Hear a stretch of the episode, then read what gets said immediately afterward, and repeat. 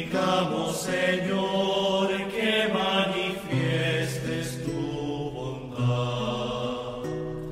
Salva a todos cuantos sufren. En el nombre del Padre, y del Hijo, y del Espíritu Santo. Amén.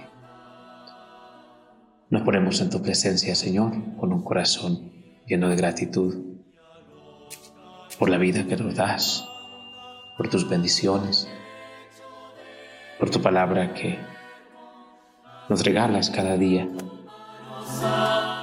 Te pedimos que te quedes con nosotros, que nos acompañes en nuestra jornada. Bendice nuestras familias, bendice nuestros proyectos, bendice nuestros trabajos. Que baje a nosotros tu bondad y haga prósperas las obras de nuestras manos. Quédate también con aquellos que sufren, con aquellos que tan débiles en la fe, con aquellos que han perdido la esperanza para que sientan también tu presencia, tu cercanía en sus vidas. Te lo pedimos por Jesucristo nuestro Señor. Amén.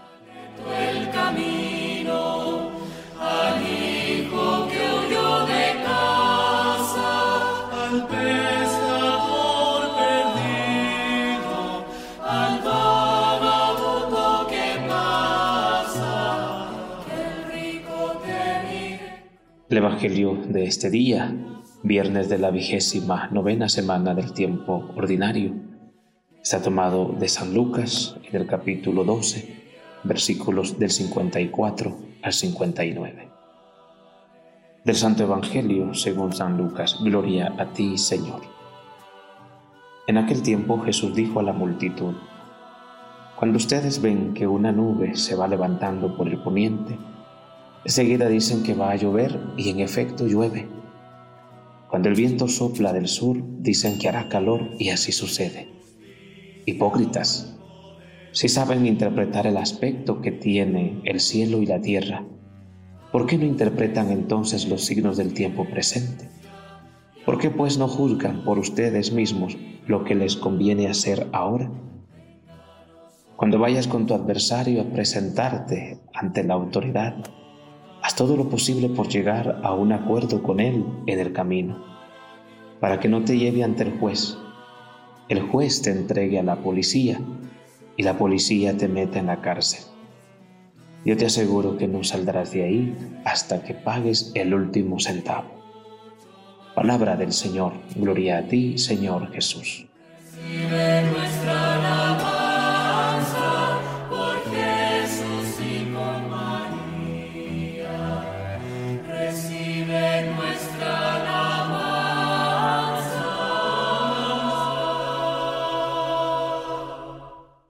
La invitación de fondo en el texto evangélico de este día, el discernimiento. El discernimiento que nos lleva a descubrir la obra de Dios en nuestra vida. El discernimiento que nos lleva a entender la, la voluntad de Dios. Pero también el discernimiento que nos ayuda a comprender la obra, la acción de Dios en la vida de los demás.